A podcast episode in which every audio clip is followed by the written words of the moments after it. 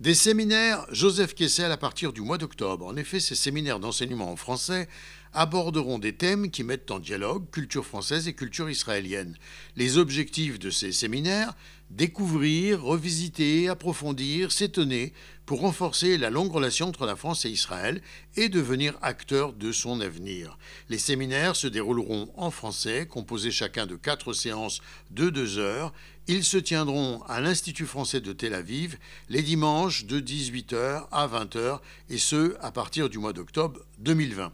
Alors, c'est pour célébrer le courage, la résistance et la liberté de vivre, affirme l'Institut français, que nous inscrivons ce projet sous les auspices de Joseph Kessel, 1898-1979, scénariste, grand reporter et romancier, co-auteur du Chant des partisans.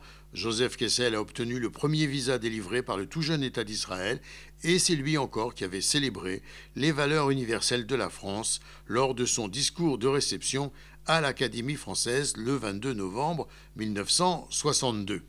En avant-première, visioconférence tous les mardis à 19h sur Zoom du 2 juin donc au 7 juillet avec la participation de Georges Bensoussan, Frédéric Chilot et Denis Charbit. Je signale l'adresse Facebook de ce projet.